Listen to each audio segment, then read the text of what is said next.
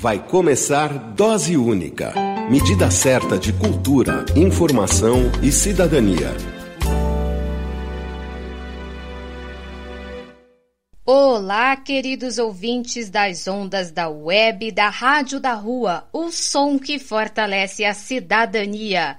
Alô, vocês que se conectam com Dose Única no Spotify e no YouTube. Eu sou a Cláudia Pereira e este é mais um Dose Única.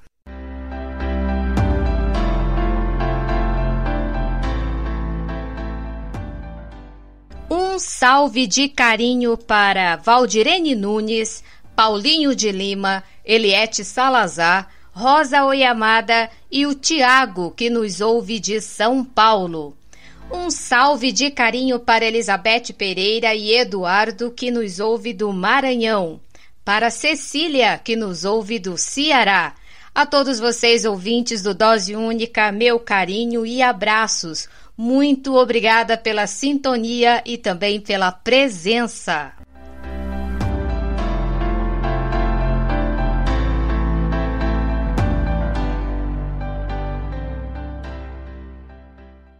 Eu desejo que vocês estejam bem, saudáveis e vacinados. Continue mantendo os cuidados mesmo depois que tomar as duas doses da vacina ou mesmo a única dose. Mantenham o distanciamento, usem máscaras de forma adequada. Essas ainda são as ferramentas que podemos usar para nos defender. Por esses dias, nós perdemos um dos maiores patrimônios da nossa cultura, o ator Tarcísio Meira, foi mais uma vítima da Covid-19 e vocês devem estar se perguntando, né? Como é possível se ele tomou as duas doses da vacina? Sim, é possível.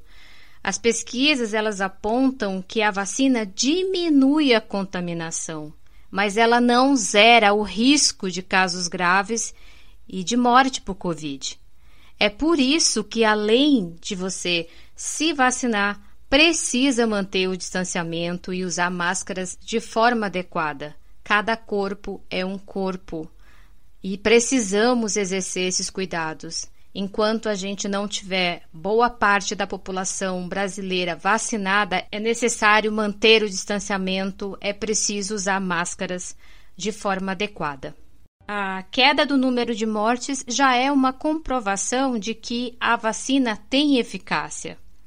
O Conselho Nacional de Secretários de Saúde, o CONAS, registra mais de 560 mil óbitos. A média móvel está em 800 óbitos diários, mas a contaminação continua em alta.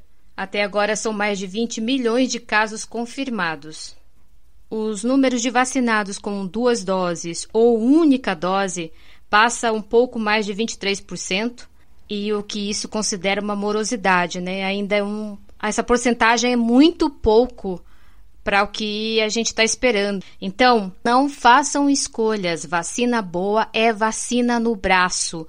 Nós precisamos chegar à marca de 75% dos brasileiros imunizados para ver se a gente ao menos tem o direito de tentar ter um novo ritmo de vida. Eu sempre digo aqui que eu nem sei que novo jeito é, normal de viver?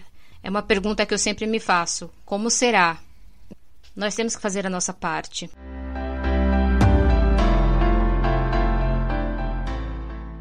Seguimos na rádio do Papo Reto que fortalece o som da cidadania com doses de notícias, informações, poesias e entrevistas. Neste episódio tem o último bloco da participação do líder indígena e filósofo Ailton Krenak. No episódio anterior, que está no Spotify e também no YouTube, você ouve as opiniões e iluminações que o Krenak nos faz desta distopia que nós estamos vivendo. Neste, ele faz observações e nos provoca um pouco mais. Também teremos entrevista com a jornalista e escritora Carla Maria, que conversa com a gente sobre a Santa Dulce, a Santa dos Pobres. Temos poesias e opiniões dos ouvintes. Alô, amigos, falou, tá falado. Ouça sempre dose única. Dose única é cultura, informação e cidadania. Eu sou o Benito de Paula. Um abraço.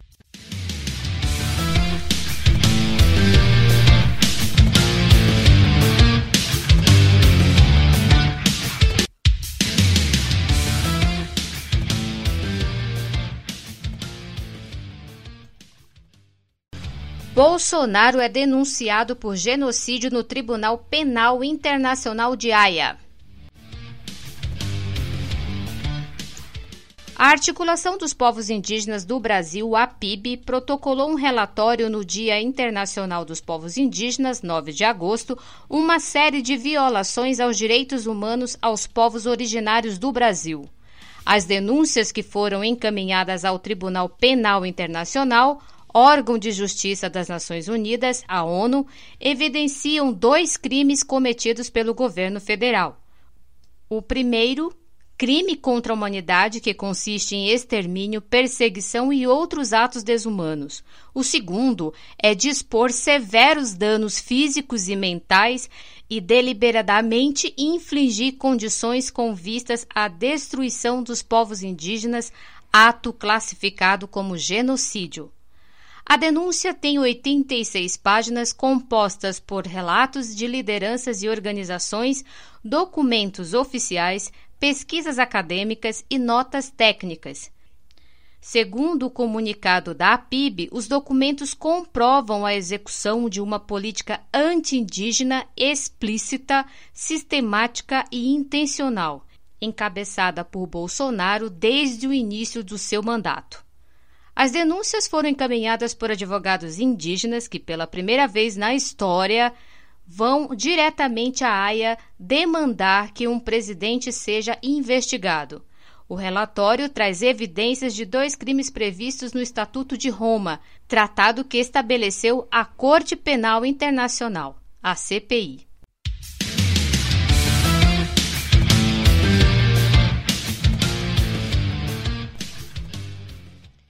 19 de agosto, Dia Nacional de Luta da Pop Rua. 19 de agosto é memória e luta do povo de rua do Brasil e na América Latina. A data resgata o massacre da Sé, ocorrido entre os dias 19 e 22 de agosto de 2004, em que sete moradores de rua foram mortos e oito ficaram feridos no centro de São Paulo, na Praça da Sé. Todos os anos, os movimentos relembram a data e reivindicam direitos e denunciam violações. Há duas semanas, a Pop Rua da Zona Sul de São Paulo protesta em frente à subprefeitura de Santo Amaro por direitos para as pessoas que vivem em situação de calçada no Lago 13. O número de pessoas em situação de calçadas na zona sul de São Paulo tem aumentado consideravelmente e os representantes do comitê, além de denunciar a ausência de direitos básicos para a pop rua, têm solicitado à Secretaria Social acolhimento e outros serviços necessários principalmente nas baixas temperaturas. Roseli Crime, que representa o Comitê Pop Rua de Santo Amaro, falou ao Dose Única as motivações dos protestos em frente à subprefeitura de Santo Amaro, na zona sul da capital paulista. O motivo é para dar visibilidade ao Pop Rua e para mostrar para São Paulo que vem a gestão, sai gestão e não é feito nada aqui em Santo Amaro. E outra coisa, tem, tem projetos, o meu projeto que veio para cá, o nosso pedido intermédio do Suplicy, ele está lá tudo no projeto deles, que vai ser daqui ainda quatro meses, vão construir, que já tendo aparelhos e equipamentos abandonados aqui que podia fazer esse trabalho. Quer dizer, a gente sempre subfaturando o pop rua. É como eu digo, é quanto vale o quilo. Nós valemos o quê? Nada. Nada para nós, mas para eles gera todo o capital que é muito dinheiro e que nunca vem para a ponta. E eu estou aqui, não vou sair dessa praça. Eles estão pensando que a gente só quer moradia? Não, é educação, é um retrocesso na educação, é um retrocesso na vida do ser humano. E os direitos humanos fundamentais e mínimos é vida e respeito. Hoje, a, a defesa civil que está aí para nos proteger, não. Simplesmente subiu em cima dos meus panos aqui, do meus, das minhas placas, sem pedir licença, foi na hora que comecei a gritar e, e convocar os meus amigos, para vir fazer a ocupação agora, já vai ser uma ocupação sim. Eles estavam preocupados com duas barraquinhas, dez barraquinhas, eles vão ver quantas barracas se faz. E nós estamos aqui, vamos incomodar muito eles. E não vou sair daqui. Não bastasse tudo isso, a população de rua de São Paulo enfrenta a crise sanitária e o frio. No mês de julho, 13 pessoas morreram em consequência das temperaturas muito baixas na capital. A cada dia aumenta o número de famílias que se abrigam sob as marquises da cidade e enfrentam o descaso do governo. Nos dias 18 e 19 de agosto, os movimentos estaduais e nacionais da Pop Rua de São Paulo farão manifestos no centro da cidade. O lema deste ano é Da rua querem nos tirar, moradia e trabalho já, que faz referência às ações higienistas que ocorrem na cidade. Anderson Miranda, do Movimento Nacional da População, convida a todos para participar. Olá, amigos e amigas, camaradas do programa Dose Única. É um prazer falar com vocês. Meu nome é Anderson Lopes Miranda, sou do Movimento Nacional de Luta em Defesa da População em Situação de Rua. Veio aqui convidar a todos, a todas e a todos para o o Dia Nacional de Luta da População em Situação de Rua na cidade de São Paulo. É importante a sua participação. Dia 18, nós nos concentraremos às 13 horas em frente ao Centro de Referência do Idoso no Vale do Ayangabaú e iremos caminhar até a Câmara Municipal para uma agenda com os vereadores, com a vereadora, com a mesa diretora da Câmara Municipal, cobrando que os PLs, os projetos de lei da população em situação de rua, sejam aprovados e sancionados pelo prefeito e aprovado pela Câmara Municipal. Então, uma pauta com o Legislativo de São Paulo, com a Câmara Municipal da cidade de São Paulo, para cobrar os projetos de lei que estão na Câmara Municipal para a população em situação de rua e a dotação orçamentária para o ano que vem, que a Câmara aprove dotação orçamentária para o ano que vem para a população em situação de rua.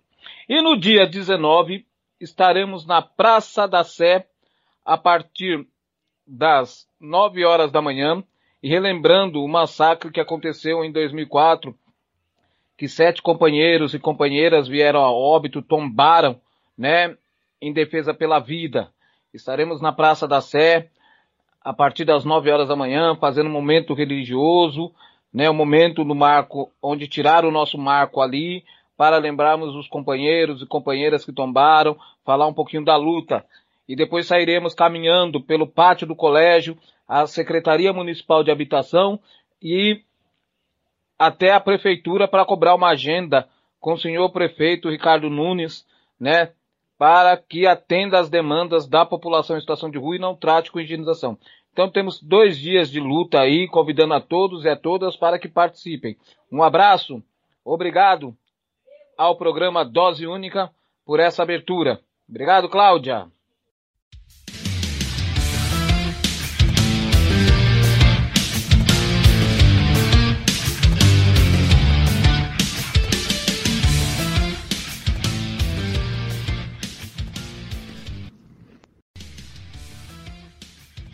19 de agosto é dia de reflexão. Lembrando que os responsáveis pelo massacre da Sé não foram punidos e testemunhas foram executadas. A luta por justiça continua. E reforço ao convite do Anderson Miranda, representante do Movimento Nacional de Pessoas em Situação de Rua de São Paulo, que participem, participem temos que somar força para fazer justiça, para denunciar a violação de direitos à pop rua de São Paulo e também do Brasil. Nós temos mais gente na rua, nós temos mais famílias com fome no estado de São Paulo. E por falar em fome, os restaurantes Bom Prato ficarão uh, fechados aos finais de semana. O governo alega que procura por alimentos no, no restaurante Bom Prato aos, aos finais de semana tem sido pouco. E eu acabo de lembrar que no início do mês é, houve um manifesto contra as pessoas em situação de rua. cidadãos reivindicando direito à cidade, porque a população de rua, segundo eles, estão se apropriando dos bairros da capital paulista. Sim, houve um protesto de cidadãos contra a população de rua de São Paulo. Parece que a gente nem está no século XXI, né? Mas é verdade. Sim, a população de rua também tem direito à cidade. A Pop Rua, ela tem direito de pertencimento a essa cidade, tem direito de pertencer à cidade, tem direito por mais moradia, tem direito a ter casa, comida, saúde, vacina, trabalho, educação. Sim, a Pop Rua pertence à cidade de São Paulo. Ela não pertence, ela não tem o direito de ser jogada nas calçadas da cidade. Ela tem direito de ser acolhida, de ser respeitada, porque a Pop Rua, as pessoas em situação de rua de São Paulo são cidadãs.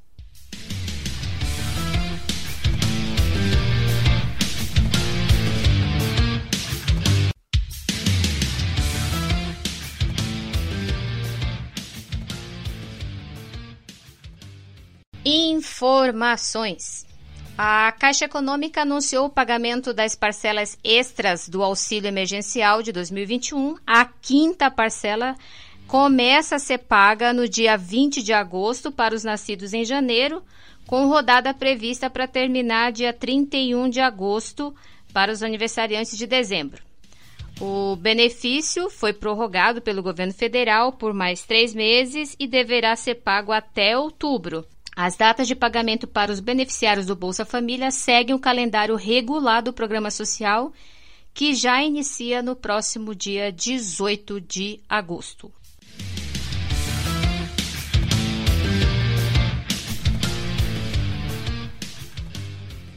Lei sancionada. A Prefeitura de São Paulo incorpora na Lei de Diretrizes Orçamentárias a proposta que amplia os recursos para a criação de empregos temporários na cidade por meio do POT Programa Operação Trabalho que busca reinserir pessoas de baixa renda no mercado.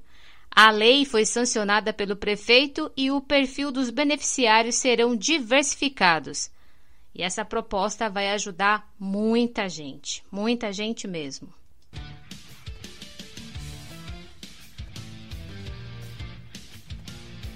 Tenho aqui um pedido de socorro. É, durante a ação do banho para geral, realizado no Largo 13, no dia 14, eu encontrei o Sidney da Silva, que está desempregado. Ele e a companheira Vera Lúcia têm três filhos com idades de 2 a 15 anos. Os dois estão sem trabalho e pediu para que divulgasse o número do celular para buscar trabalho. Ele precisa muito da ajuda. E ele faz serviços de jardinagem, serviços gerais, é auxiliar de pedreiro. A Vera também é auxiliar de serviços gerais. Então, quem puder, quem estiver precisando desses serviços, quem puder é, ajudar de alguma forma ou souber de alguma colocação, o número de contato do Sidney e da Vera é 11 9 10 09 34 41. 11 é o DDD de São Paulo, 9 10 09 34 41.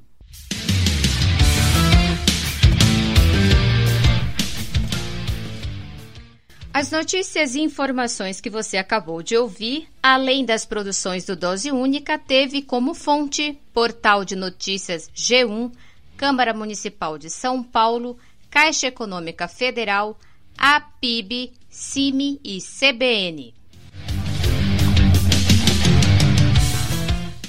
Dose única. Medida certa de cultura, informação e cidadania.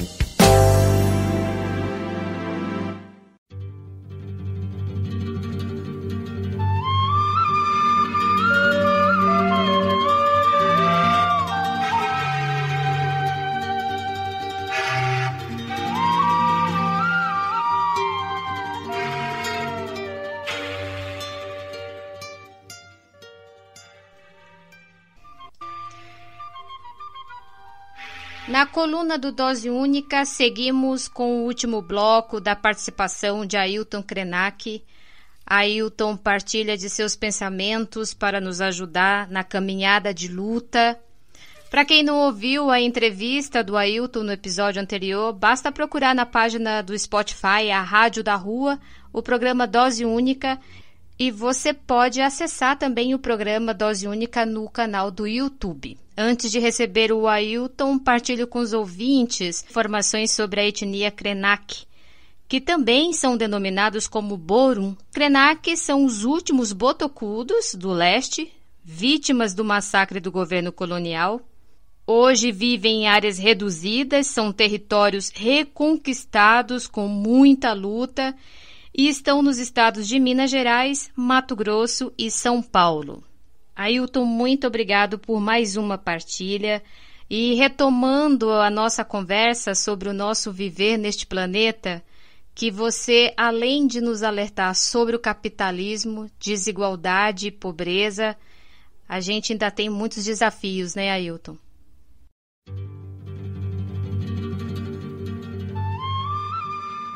É, Ailton, o que na verdade o que a gente tem, o que a, a Terra nos, nos oferece é muito, é infinitamente muito mais rico do que explorar ou você é, querer fazer um turismo é, no espaço, né? É, e tem também uma outra revelação grave que é o seguinte: a única fonte de é a Terra. Só que ela está em disputa. É por isso que o povo indígena está sendo expulso da floresta e que o povo do campo está sendo expulso do campo e estão vivendo, é, estão virando esse contingente de pobreza urbana. Se você olhar duas, três gerações para trás, todo mundo podia viver em algum lugar num sítio, mas todo mundo foi atraído para a cidade.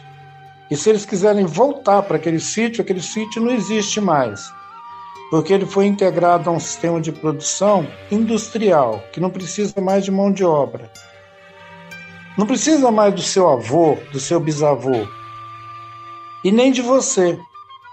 Então eles estão aplicando o botão do dane-se na pobreza. Toda essa conversa sobre preocupação global com a pobreza é mentira. Me faz lembrar uma, uma conversa fiada de um discípulo de Jesus que era o cara que arrecadava a grana, chamado Judas, um dia ele viu é, uma mulher lavando os pés de Jesus com azeite e falou: Que isso, mestre? Dá esse azeite para a gente passar isso na grana e distribuir com os pobres. Aquele canalha era o primeiro capitalista da história. Ele não ia distribuir nada com os pobres. Ele só não queria que os pobres pudessem ter um momento de alegria lavando os pés de alguém com azeite. Exatamente. Exatamente. Essa é a sacanagem do capitalismo. Com a conversa fiada de vamos distribuir com os pobres. Isso, isso você eu É peguei. a mesma conversa, é a mesma conversa dos banqueiros, de todos esses caras. Nesse, nesse, nessa situação que a gente está vivendo no país agora, que é, é tão cansativo, Ailton, pensar, analisar, mas a gente precisa acompanhar essa situação política e social que a gente está vivendo ainda mais com esse, esse representante, é o que está lá como presidente da República. Mas como que você analisa as políticas agora é, indigenistas, sobretudo com esse desmonte né, que a gente tem do, dos, dos nossos direitos e também com a FUNAI? Como que você analisa esse momento político-social é, e aí eu estou colocando também as questões que a gente tem aí da, das articulações que, que, os povos indígenas estão fazendo e, e, exigindo né, a retirada definitiva de várias PLs, né? entre elas a PL 490. É, como que você analisa esse momento? É, esse é o momento da antipolítica, não é da política, é a antipolítica. É quando o, o tipo de pessoas que conseguiram ocupar o, o corpo é, das instituições, aquilo que a gente chama de o Estado. O Estado está ocupado por um tipo de gente é, é, egoísta, alienada, negacionista e que está botando fogo na própria roupa. Então, assim, é um dane-se. Quando as, as, articulações indígenas, o movimento indígena e a sociedade organizada denunciam esses projetos de lei, ah, o ataque contra a Constituição e o ataque contra o patrimônio cultural do povo brasileiro, o que nós estamos, na verdade, dizendo é que nós estamos vendo o estrago que está sendo feito. Mas só que nós estamos falando com uma parede, porque quem está do lado de lá não escuta. É, seria mais ou menos a imagem que eu vi essa semana no jornal é, da televisão, é, uma mulher, uma senhora com mais de 60 anos, é, fazendo uma agressão racista contra é, duas ou três pessoas pretas que estavam na frente de um prédio, e ela disse que eles eram macacos, e um, uma policial que estava fazendo é, sua caminhada, é, a paisana com roupa de, de, de exercício, vendo a ofensa, deu voz de prisão para essa mulher branca. Uma mulher classe média branca, rica. E a mulher deu um chute na policial. Ela foi imediatamente levada numa viatura para a delegacia, pagou mil reais de fiança e foi embora. Então, aquilo ali é um resumo da ópera. Um sujeito que tem um milhão, ele pode matar alguém no meio da rua, passar numa delegacia, deixar um milhão lá e seguir. Então, o capitalismo é desse jeito: a vida não vale nada. Então, dar um título de A Vida Não É Útil para um livro é pouco. Verdade. Ela não está valendo é nada. É banal. A vida se tornou banal, né? E, e nem, nem vamos comentar aqui o número de pessoas que partiram por conta do negacionismo e da Covid-19, né? Nem, e, que nem... também, e que também não cria nenhuma comoção. Não. Porque se você disser que foi um milhão, também não faz diferença. Então, o mais trágico disso, Cláudia, é como que isso está sendo naturalizado. A gente começou a nossa conversa é, com a minha negativa de que existe alguma coisa que pode ser chamada de humanidade, um consenso, humanidade. Eu falei, não, isso não é verdade, não existe uma humanidade. 70% disso que nós chamamos de humanidade é excluído. E se ela morrer, não faz falta aos outros 30%. Esses 30% não estão nem aí se morrer o resto todo. Porque eles acham que todo mundo que não são eles é o resto. A pergunta essencial é: onde você se inclui? Você se inclui naquilo ou você se sente também resto daquilo? Porque se você se considera resto daquilo, já é um ponto de inflexão, de pensar. Peraí, então eu não faço parte daquele jogo lá? Eu não vou para as Olimpíadas de Tóquio? Então o que, que eu estou fazendo com essa camisa amarela? E Ailton, como é que a gente faz para esses 70% dessas que não são inclusas mesmo, e eu concordo com você, como nós somos os excluídos, como que nós podemos fortalecer esses 70% de excluídos para fazer diferença e pensar de uma maneira, mudar o seu pensamento, né? Mudar a sua forma de pensar, sobretudo respeitando a natureza, respeitando o meio ambiente e valorizando a própria vida. Como que a gente vamos pode. Ima vamos imaginar, Cláudia, duas pessoas agora. Vamos imaginar duas pessoas é, em algum lugar. Vamos imaginar duas pessoas numa praça. Um deles levanta um cartaz dizendo assim: mais, é, mais transporte, mais metrô, mais avião, mais combustível. E a outra é, se nega a levantar esse cartaz e fala: Eu não quero isso. Essas duas pessoas elas seriam representantes de dois mundos distintos. De um mundo das pessoas que estão excluídas, mas querem mais. E o outro é um que já entendeu que está excluído e não vai fazer papel de palhaço levantando um cartaz pedindo: Eu quero um metrô. Mas até ontem você via gente pedindo metrô. A pergunta é: metrô para quem? O ministro da Ciência e Tecnologia, essa coisa que está ocupando o cargo de ministro da Ciência e Tecnologia, ou das Minas e Energia, Minas disse que o Brasil vai construir uma usina nuclear, que vai retomar o projeto de Angra 3. A pergunta é: para quem? Eu sei que tem muito brasileiro otário que deve estar dizendo: ah, que legal, agora nós vamos ter Angra 3. A pergunta é: você acha que é para você? Só se for para te jogar lá dentro do núcleo do reator para você torrar lá dentro. Tem que ter um pouco de simancol. Tem que largar de ser é, otário. É, acho que a palavra, é a palavra certa mesmo. Eu não gosto dessa palavra, porque eu acho que ela é uma palavra muito uh, agressiva. Então, eu quero te dizer o seguinte: eu não iria na frente do Palácio do Planalto com um banner escrito é, Vamos é, recuperar a FUNAI. Eu não iria para frente do Palácio dizer vamos retomar as políticas públicas porque eu sei que eu estaria fazendo papel de otário. Porque o cara que está do outro lado da vidraça vai rir de mim. E vai chamar um guarda e vai falar: dá uma paulada naquele cara.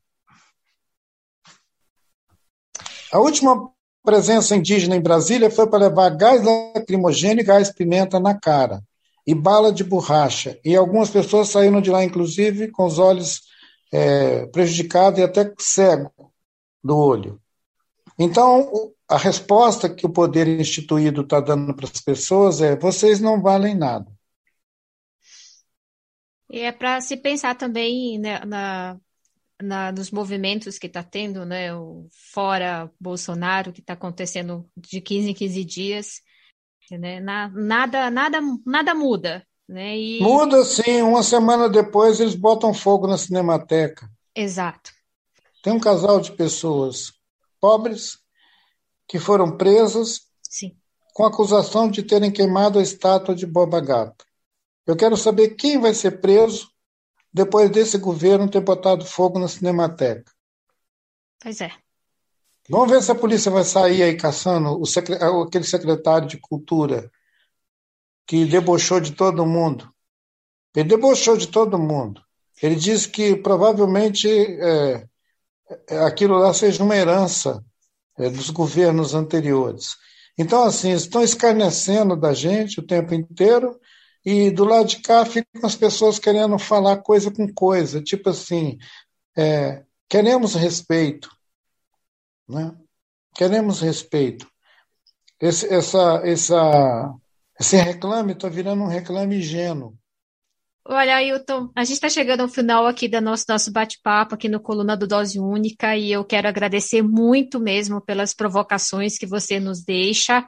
E esse é o objetivo mesmo, de nos deixar, nos provocar, nos fazer pensar sobre essa nossa realidade. Suas provocações nos dá esperança, às vezes as pessoas fazem uma confusão do que, que é essa esperança, né? Isso também é conjugar o verbo esperançar, né? Uma missão mesmo, o, a tua fala, e é fundamental que a gente procure observar mais, pensar mais e respeitar mais a vida e olhar com, com crítica, né? Esse mundo do capital e que tem caminho. É, na tua fala, você deixa muito claro que a gente tem caminhos, a gente pode fazer um caminho diferente, que a gente não precisa ficar é, ligado nas mesmas coisas, nos mesmos passos, que a gente tem força suficiente para a gente poder fazer a nossa, nossa caminhada.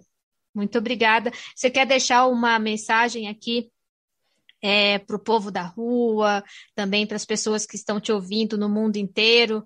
Ou se você tiver algum poema também aí que puder partilhar com a gente, seria bom também, Ailton, mas fique à vontade. Um poema. Que bom. Ele é assim, ó. Mundo. Vasto mundo. Mundo. Vasto mundo. Mais vasto é o meu coração. E se eu me chamasse Raimundo? Seria só uma rima e não solução. Mundo, vasto mundo. Mais vasto é o meu coração. O mundo é o que nós queremos que ele seja. Mesmo quando a gente não contribui para que ele seja o que ele é, a gente deseja, e o desejo tem consequência. A questão é que mundo você quer que existe. O mundo que eu quero que existe, ele existe também. São muitos mundos ao mesmo tempo. Mas se a gente ficar focado só nessa promessa capitalista, a gente vai ficar bobo, sendo enganado. Tem muitos mundos para a gente desejar e construir. Que maravilha. Ô Ailton, muito obrigada mesmo, viu? Um forte abraço, sinta-se abraçado por cada um de nós aqui que te ouve. Tá? Com certeza. Viva!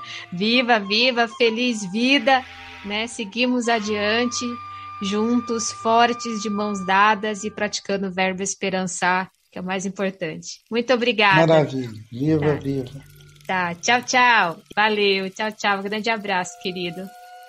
Viva, Cláudio.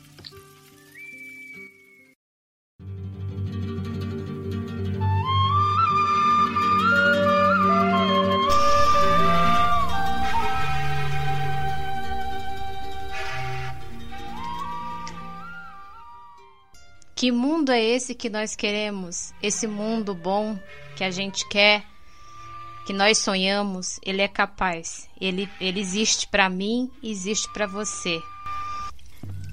Muito bom a presença e a voz do Ailton Krenak aqui no Dose Única na Rádio da Rua.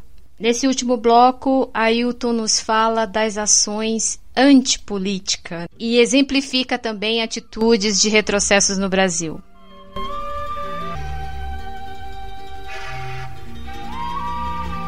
E nós fazemos parte desses 70% de excluídos. Nós somos esses excluídos. E nós temos capacidade de pensar e de agir para fazer um mundo melhor. Eu convido vocês para acessar o programa de índio que está na página icore.com.br barra programa de índio. Se você colocar na internet icore.com.br barra programa de índio, vocês vão encontrar programas que foram apresentados pelo Ailton Krenak e outras lideranças indígenas. E como ele mesmo informou, os programas foram recuperados, foram digitalizados e todo mundo pode acessar. O programa de índio ele era vinculado pela Rádio USP. E eu recomendo, eu já passei pelo site, é fantástico, é uma ferramenta muito importante para o conhecimento. Eu até recomendo também para os meus colegas professores também fazer uma visita que é muito bom. São programas de 30 minutos e sempre falando ali de uma etnia, da luta das etnias é, dos povos indígenas na década de 80. Também recomendo os livros O Amanhã Não Está à Venda, Ideias para Adiar o Fim do Mundo e O Lugar Onde a Terra Descansa. Esses três livros são do Ailton Krenak e são leituras importantes para as nossas vidas. Dose única. Medida certa de cultura, informação e cidadania.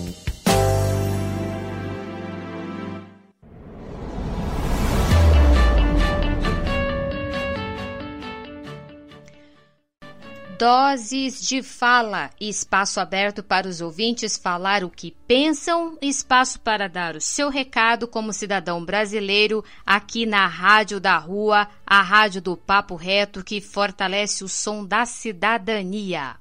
Alô, Cláudia, do programa Dose Única.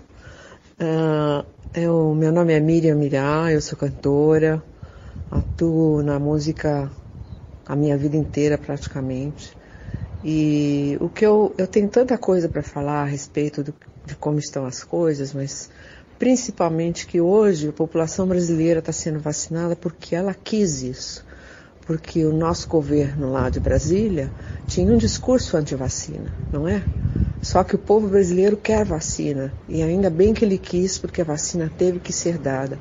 Agora, como nós somos o país da vacina, vide Instituto Butantan, vide Fiocruz, já éramos para estar num processo muito mais rápido, né? Já éramos para estar com uma com um percentual de vacinação muito mais alta.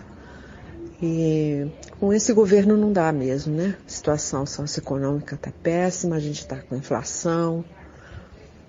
Enfim, eu sou anti esse governo que está aí, né? E eu sou totalmente a favor da vacina, não é?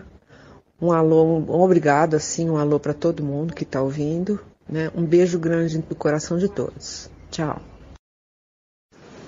Olá, eu sou o Padre Ademar, é, dos Missionários do Verbo Divino e sou professor do programa de pós-graduação da Universidade Metodista.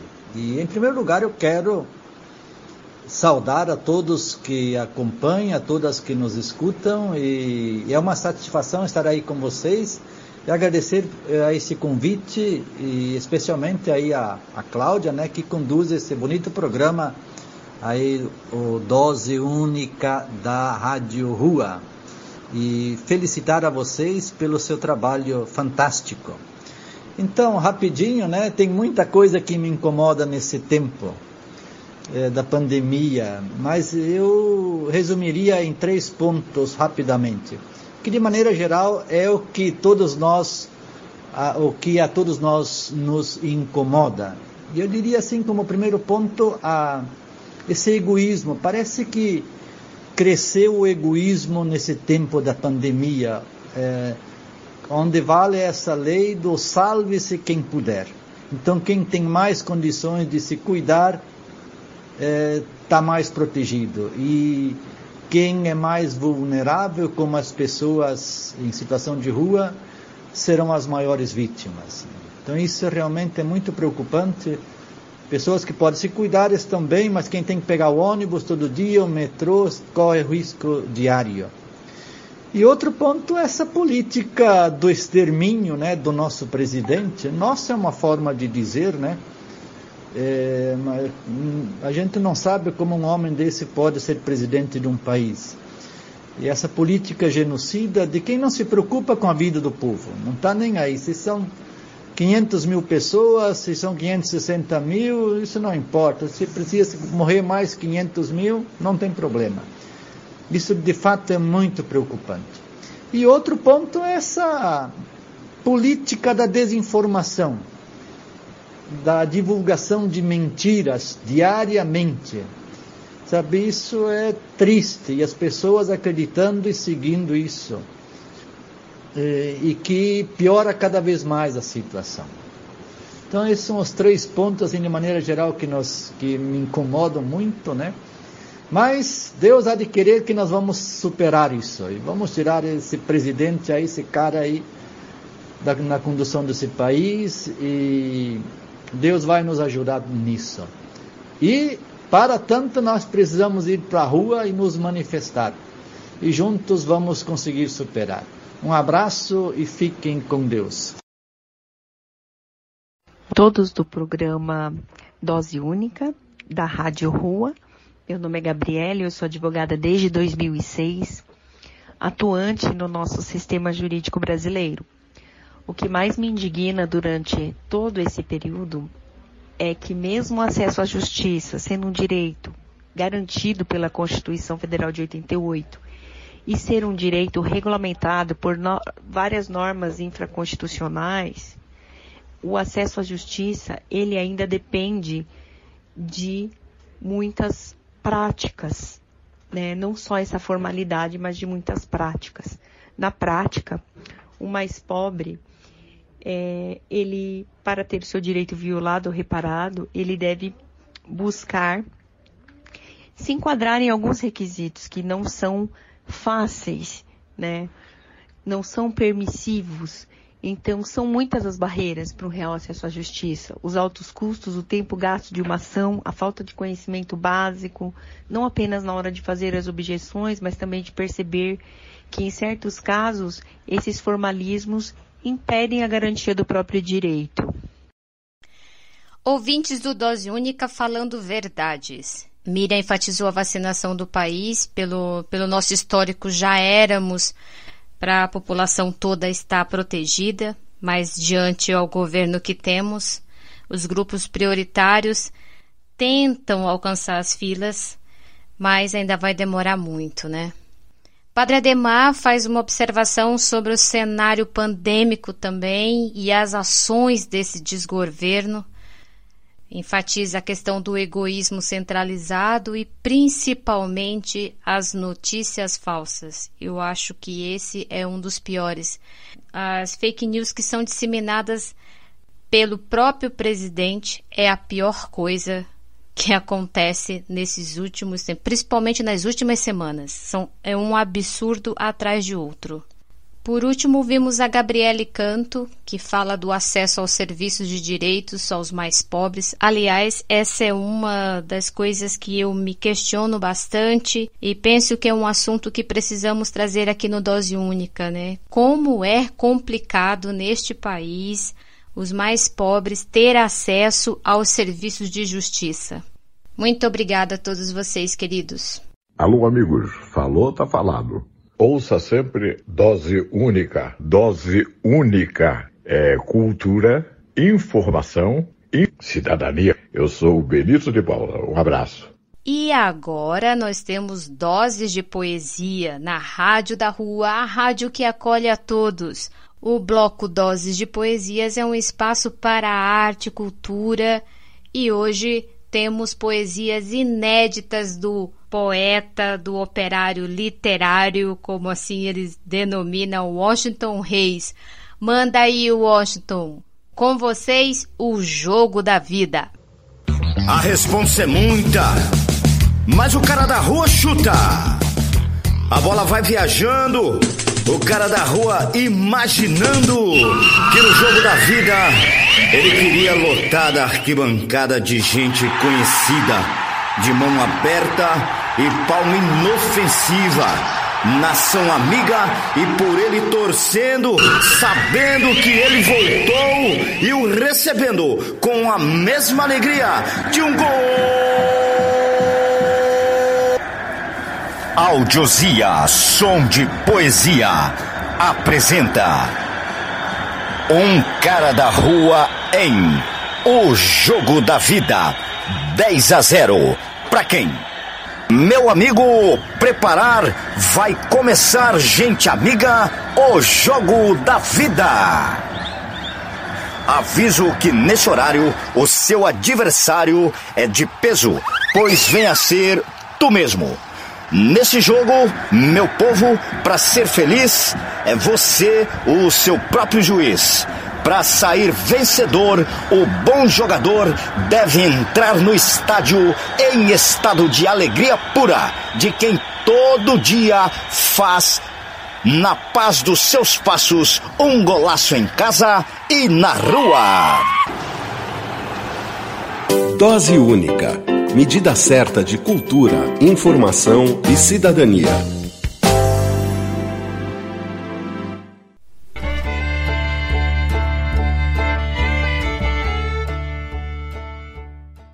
Hoje tem espaço especial de cultura.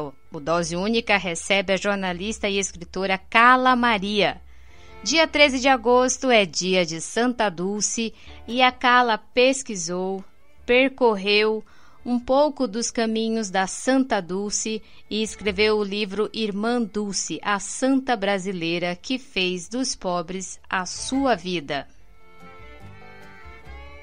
Carla Maria, bem-vinda aqui ao Dose Única na Rádio da Rua, a rádio que acolhe a todos e a todas. Olá, Cláudia, olá a todos os ouvintes da Rádio da Rua, muito prazer, muita alegria estar aqui com você, falando sobre esse tema tão, tão atual, né, Cláudia? Dia 13 de agosto é dia de Santa Dulce, Santa dos Pobres. Carla, você escreveu um pouco sobre essa mulher, essa mulher que ela fazia o serviço aos pobres, ela era o amor.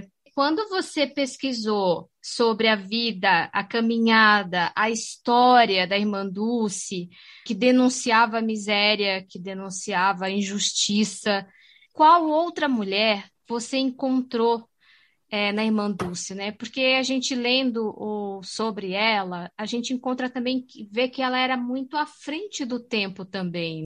Então, que outra mulher você encontrou na Santa Dulce dos Pobres, Carla? Cláudia, é, imitando o que Dom Angélico Sândalo Bernardino diz, eu posso dizer que Santa Dulce era uma santa teimosa, porque ela, mesmo contrariando a, a sociedade daquele tempo, você imagina que Santa Dulce nasceu em 1914.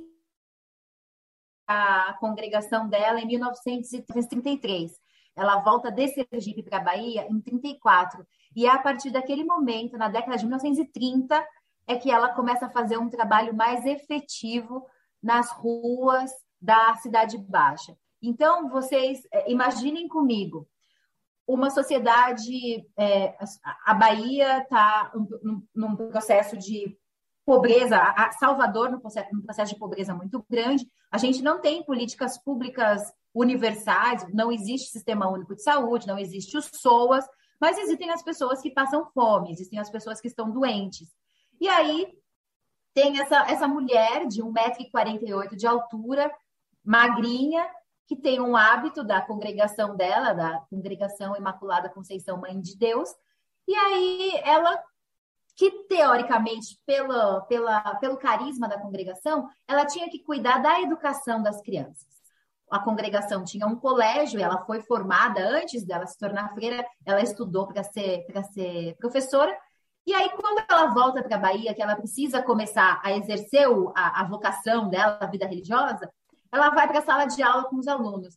Só que a, a madre superiora dela, a irmã Fausta, ficava observando, porque ela ficava mais prestando atenção através da janela. Ela ficava olhando demais para o povo que estava sofrendo em situação de rua. A irmã Fausta, que foi a madre superiora da, da irmã Dulce, teve a sensibilidade de observar na Santa Dulce, mas isso depois de um certo tempo, dela chegar atrasada nos horários da comunidade, e Irmã Dulce chegava atrasada, por quê? Cadê a Irmã Dulce? Estava na rua recolhendo o povo, estava na rua cuidando do doente. Uma mulher na Cidade Baixa, na Bahia, andando pelas ruas à noite, era muito à frente do seu tempo. Às vezes, nós, hoje, 2021, com 37 anos, 40 anos, a gente tem essa coragem de fazer isso, Cláudia? Pegar uma mochilinha com bolacha, com água e sair por aí andando, acolhendo e recolhendo as pessoas. Então, Santa Dulce, na minha avaliação, ela era uma santa teimosa, mas essa é uma teimosia santa, sabe? Não aquela de alguém que, que fica é, fazendo birra, mas de alguém que tem uma função, que tem um objetivo, que é fazer o bem. O lema da vida da, da Santa Dulce, agora das obras sociais dela, eram amar e servir. Então, é, eu acredito que essa religiosa, e a gente vai ao longo dos anos da vida dela, observando o quanto ela teve que ser é, é, muito incisiva nas decisões dela. Hoje em dia, a gente já está um pouco mais acostumado a ouvir, por exemplo, a falar do MST, do MT, o Movimento dos Trabalhadores Sem Teto e Sem Terra, que entendem, que entendem, segundo a legislação, legislação brasileira, que uma terra ou um, um prédio tem uma função social. Se ele está parado, ele não tem função social. Santa Dulce sabia disso lá atrás. Tanto é que ela ocupava lugares vazios. E isso é tão, isso é tão profético, Cláudia, porque Santa Dulce ela ocupava os lugares que estavam vazios ocupava até alguém tirar ela de lá. E isso é tão atual, né, Cláudio? Quantos dos Muito. nossos irmãos que estão em situação de rua ocupam as marquises, ocupam as calçadas, porque não tem onde ficar? Tem uma passagem do livro que eu, que eu recordo que um empresário, dono de um desses, de um desses quartinhos, invadiu, não ocupou, e ele foi brigar com ela, mas irmã, o que, que a senhora está fazendo com esse bando de gente aqui? E ela, Cláudia, ela não ia para briga. Ela e falava: Mas meu filho tá vazio aqui, esses meus nossos irmãos vão ficar onde? Eles só, eles além de serem conquistados por Santa Dulce, acabavam doando coisas para ela, né? Para você ver que ela fazia essa ponte, esse diálogo, né? Ela via a necessidade do, do, do mais pobre, do doente, então, Santa Dulce fazia coisas que são muito atuais do nosso dia a dia. Sim. Hoje em dia, a gente vê muita gente atacando o padre Júlio Lancelotti. Atacavam Santa Dulce também, porque diziam que ela estimulava a pobreza. Vejam se não tem consonância com o que a gente vive hoje em dia. Então, Santa Dulce é uma santa muito contemporânea, assim, dos nossos dias. Ela era muitas outras coisas, mas eu acho que ela é uma voz profética, assim, sabe? Que tem sim, que ser seguida até sim. hoje. Uma voz profética e também a gente fica imaginando como que, como que é nesse mundo atual a gente falar com amor, né, para fazer justiça, porque eu fico é. tentando imaginar como você consegue falar com ternura para fazer Exatamente. justiça. É, realmente, é, eu acho que eu a considero que ela era uma santa em vida, porque eu não sei se a gente conseguiria fazer, é, pedir por justiça e fazer justiça com amor, com ternura, com um jeito de olhar diante de tanta indignação que a gente é, vê hoje em dia. Realmente é um ser muito espiritualizado. Não tem como descrever Manduce, né? Dessa trabalhos que a gente conhece hoje organizados, como pastoral do idoso, pastoral da criança, pastoral da saúde, ou mesmo os movimentos, eram o que ela fazia, sabe? Sem essa organização e essa estrutura por trás, porque ela não tinha estrutura. Era, ela era uma jovem religiosa de 20 anos, imagina, 34, que queria fazer o bem. Eu acho que é, é muito revolucionário a gente olhar para Santa Dulce e ver que ela foi uma revolucionária no seu tempo, assim. Uma revolucionária silenciosa, Cláudia. Ela não, ela não gritou, ela não pegou em armas, ela não se filiou a um partido. A arma dela era o amor e o serviço mesmo, né? Então, é, muitas vezes as pessoas falam, nossa, mas qual foi o milagre que ela fez? Eu falo assim, eu acho que são muitos os milagres. O primeiro Sim. é ela ter conseguido é, é, ser essa seta, né? Para tantas pessoas que continuaram seguindo. É, se salvar, ela salvou muitas vidas, assim, né? Sim. É, eu, eu acho que podemos resumir o, o serviço da irmã, não o serviço, a missão. Acho que podemos resumir a missão da irmã Dulce em duas palavras: amor em gestos. É, verdade. É. Então, eu acho que isso que você falou do gesto de ouvir, Cláudia, que é algo tão, o tempo é algo tão precioso, né? E ela dava tempo aos irmãos dela. Ela falava que ela via Cristo nos irmãos dela. Então ela parava para ouvir o Cristo que estava nas pessoas que precisavam dela. Sabe? E Carla, como é que, no, que quem está nos ouvindo pode conhecer mais Irmã Dulce? Como é que pode adquirir o livro que você escreveu com tanto carinho sobre a Irmã Dulce? Tá? O meu livro, ele está disponível em todas as lojas, é, todas as livrarias, né, as boas livrarias, especialmente as livrarias da Paulus e o site da Paulus também, que é paulus.com.br. Então, além da editora Paulus, a, também os ouvintes podem encontrar também você através da, da rede social Instagram também, né? Qual que é o teu endereço do Instagram? O meu é com K, Carla Maria Bra. Ah, legal. Carla Maria Bra, é. Então, quem quiser entrar em contato com a Carla também pode acessar a rede social da Carla, do Instagram, e conhecer um pouco mais. Aliás, a Carla não escreveu somente o livro da Irmã Dulce. A Carla tem o livro O Peso do Jumbo, que eu já li e recomendo também. E também tem um outro livro que fala sobre as mulheres. Aí eu vou fazer aqui o convite para a Carla para ela vir aqui depois para falar de cada um deles. Pode ser, Carla? Combinado, é só me chamar que eu venho. Carla, muito, muito obrigada pela tua participação aqui no Dose Única na Rádio da Rua. Esse espaço também é seu, quando precisar é só vir aqui. Muito obrigada. Obrigada, Cláudia, é um prazer te voltar a conversar com você, com seus ouvintes. E muito obrigada por dar espaço para a promoção é, dos livros, da cultura e do exemplo de Santa Dulce. Muito obrigada. Um beijo a todos. Dose única. Medida certa de cultura, informação e cidadania. E chegamos ao final deste episódio do Dose Única, apresentado por esta pessoa aqui, a Cláudia Pereira. Produção Walter Souza e também a Cláudia Pereira. Vou indo, mas deixo o meu recado. Use máscaras, tome a vacina, se cuide, colabore com doações para a Pop Rua da sua cidade, sigam a Rádio da Rua no Instagram, curtam também o Dose Única no Spotify e no YouTube. Deixo vocês aqui com a música Nave Terra da minha rainha do rock, Rita Lee. Tchau e abraços de saúde!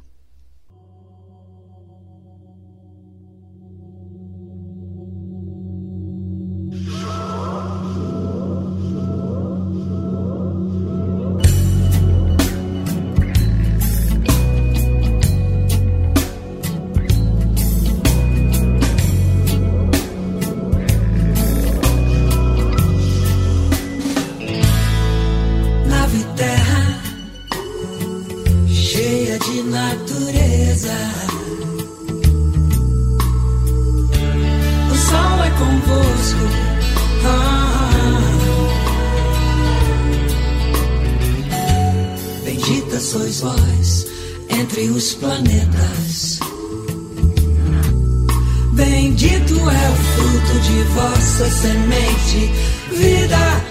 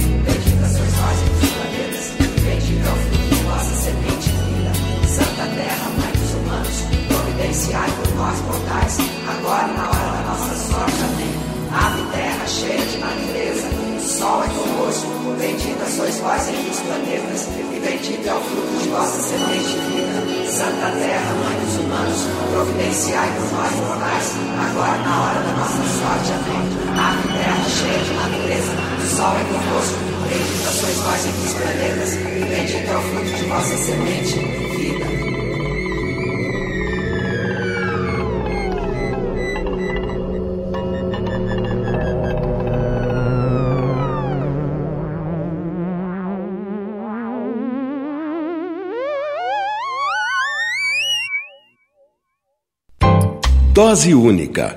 Medida certa de cultura, informação e cidadania.